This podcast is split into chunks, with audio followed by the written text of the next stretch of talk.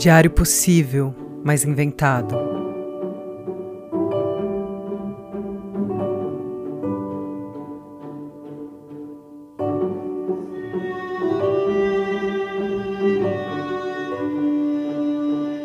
Data estelar 9918.03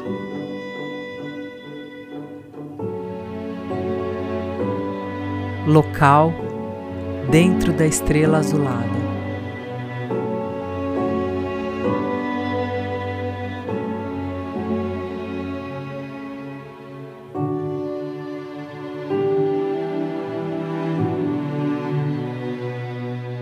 Às vezes eu escrevo umas coisas que eu acho que são muito, muito específicas sobre o funcionamento da minha cabeça. Eu acho que eu tô contando uma coisa meio íntima, às vezes até me expondo desnecessariamente, mas fazer o quê? Eu faço isso mesmo, faz parte. E aí eu recebo várias mensagens meio assim: Nossa, me identifiquei muito. Nossa, eu faço isso também. Tem essas mensagens meio de espanto e tem outras tipo: Nossa, achei que só eu era assim no mundo. Aí hoje eu acordei me espantando muito com isso. Como assim? A gente tem a sensação de que num mundo com cerca de 8 bilhões de pessoas, a gente acha que é possuidor de uma diferença que nos faz único. Cada um de nós uma diferentona. Que, aliás, era um meme muito engraçado que tirava sarro exatamente disso. Nossa, só eu não gosto de verão? É, só você, europeia, rainha do gelo, floco de neve, rena do Papai Noel, pinguim do ponto frio, diferentona. Toda frozen ela. Toma aqui seu certificado de coração gelado. Eu ria muito desse meme. Não é muito louco? Até nisso, a gente é muito igual. Todo mundo se sente diferente. Pro bem, se sente superior, e às vezes pro mal, se sente o pior dos seres humanos.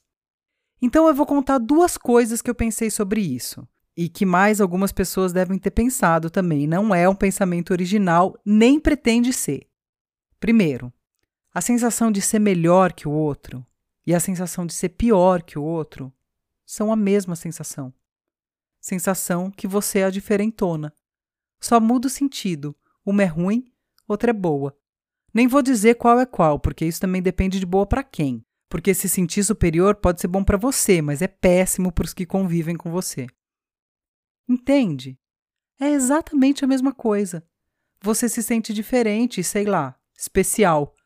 E no fundo, todo mundo se sente diferente. Por isso todo mundo é igual, inclusive nisso. Faz já um tempo que eu acredito em uma teoria que obviamente não é invenção minha, mas uma mistura de um monte de coisas que eu li, eu vi, pensei, vivi nem sei mais a origem. Eu chamo de teoria do eixo. E é assim. Imagine uma roda daquelas de carroça, grandonas, com vários eixos, que são os diâmetros da roda.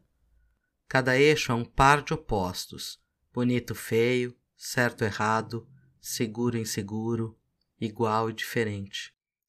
Tá em uma das pontas não faz com que a gente esteja fora desse contínuo que é justamente o eixo que liga os opostos. Pelo contrário, tá em uma dessas pontas é justamente o que estabelece imediatamente a ponta contrária, é o que cria o eixo. Se você pensar nessa roda em movimento, vai ver que o lugar que menos se move é o quê? É justamente o centro dessa circunferência. O centro é o lugar mais estável, que não gira pra caramba. O que isso quer dizer afinal? que de fato essas denominações, essas localizações nos jogam exatamente para o caos. Quando você coloca como um valor ser diferente, imediatamente coloca como um valor oposto ser igual.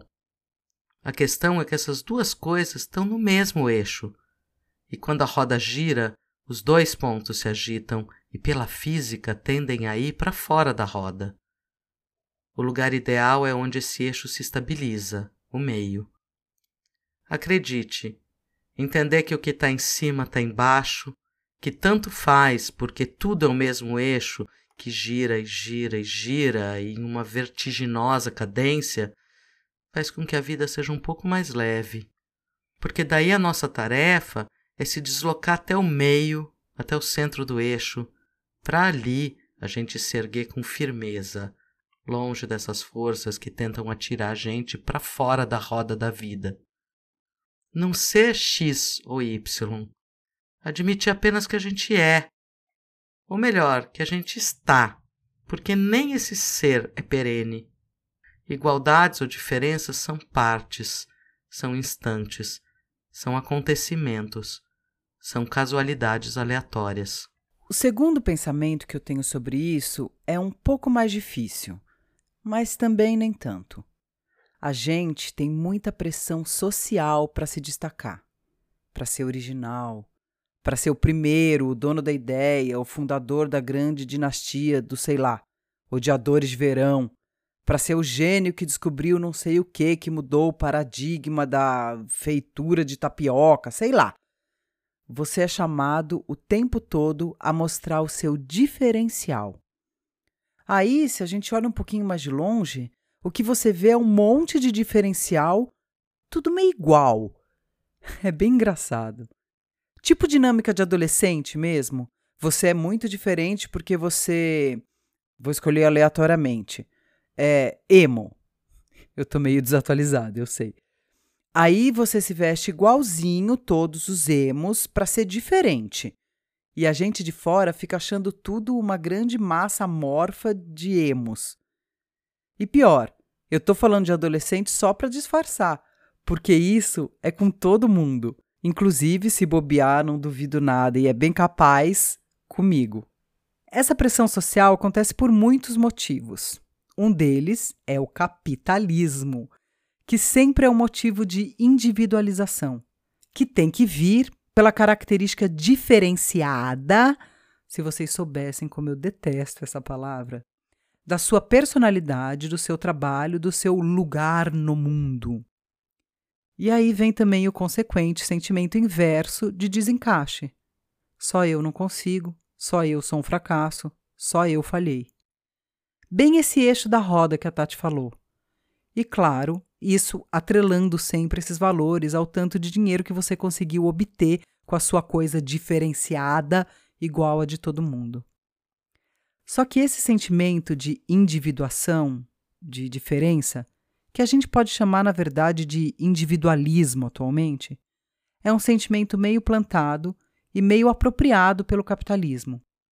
Apropriado não no sentido de acertado, mas no sentido de que ele já se apropriou de uma coisa que é humana, que é a alteridade. Eu reconheço que existe o eu e que existe um outro. Esse sentimento faz parte da gente. Mas daí achar que o outro é tão diferente de mim, que é de outro planeta, de outro mundo, que não merece ter o que eu tenho, que merece a morte, que merece coisas horríveis. Tudo isso é construção social e histórica reforçada pelo capitalismo. É muito interessante para o capitalismo esse sentimento de diferença, de hierarquia. Uns são melhores que os outros, ou mais guerreiros, mais geniais, mais brancos, mais homens, mais ricos, mais. Aí a lista é longa. E não o reconhecimento de que somos, no fundo, muito iguais. Queremos coisas iguais e simples, como poder ser feliz, poder comer, poder amar, ser aceito.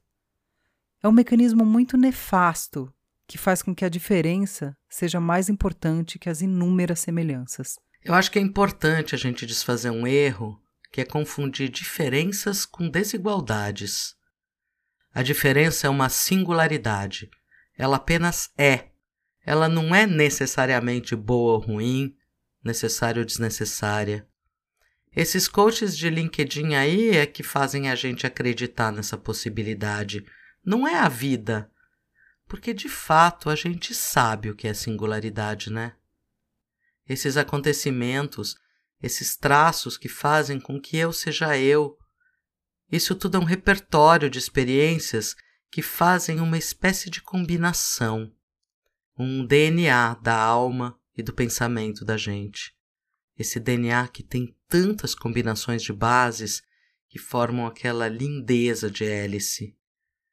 Um jeito especial de rir, uma forma de segurar o garfo, o cheiro atrás da orelha, um gosto por piadas tão ruins que são boas, o jeito que o nariz fica vermelho ao chorar, o tom de voz quando está empolgada, o gesto de carinho no bicho, um jeito de apoiar a mão na cintura enquanto espera a água ferver para o café, os lábios apertados enquanto lê alguma coisa, etc. Eu sei que esse momento político e social que a gente está vivendo, que tempos, senhoras e senhores, que tempos, não está muito propício para a gente falar em semelhanças. E falando isso, a gente sempre parece que está fazendo um discurso meio Morgan Freeman, sabem? De somos todos humanos. Mas não é isso que eu estou falando, vocês sabem. E também é isso que eu estou falando, sim, porque somos todos humanos, mas uns se acham mais humanos que outros. E esse é o principal problema que eu estou apontando. O lance é que as diferenças não podem implicar hierarquização. Porque, embora as histórias e os gestos possam se assemelhar, o que provoca essas identificações, esses encontros nos modos de sentir, embora os fatos possam ser iguais, os gestos iguais, nunca tudo é igual.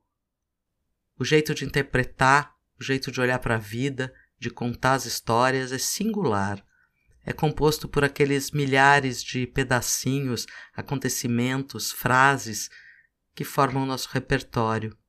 E o gosto do convívio parece que é assim: ser igual no que é aquele chão comum da existência e ser diferente nesses gestos. E tem uma coisa, não, não é exatamente uma coisa, mas uma coisa que tem esse poder de conexão da gente como humanos e como muito semelhantes é um poder que a arte tem. Por isso, talvez que em momentos muito acirrados de profundo interesse na desagregação, a arte é tão atacada. A poesia, pintura, escultura, teatro, literatura, música tem esse papel poderoso e agregador, porque fala da experiência humana, de um ponto único no universo subjetivo do artista para todos os pontos únicos nesse mundão dos humanos tão diferentes, tão semelhantes. Por isso que a arte se impõe contra a barbárie, porque ela é uma tentativa de conexão. E eu nem estou sendo mística, não. Eu talvez esteja sendo só um pouco ingênua mesmo. E aí, falando de música, eu lembrei de uma música do Carlos Careca, que é um compositor delicioso e bem sarrista, que é assim: Gente, não precisa ser sempre original. Ser igual é legal. e foi meio pensando nessas coisas que eu pensei que a tal da coisa diferenciada, a originalidade a qualquer custo, o destaque, às vezes é tão bobo. Ser igual é tão legal. Te dá um quentinho?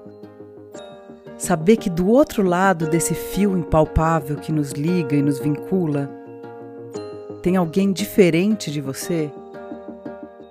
E que ao mesmo tempo é igualzinho a você? Para mim, essa sensação dá um quentinho, uma esperança. Tomara que aí seja igual.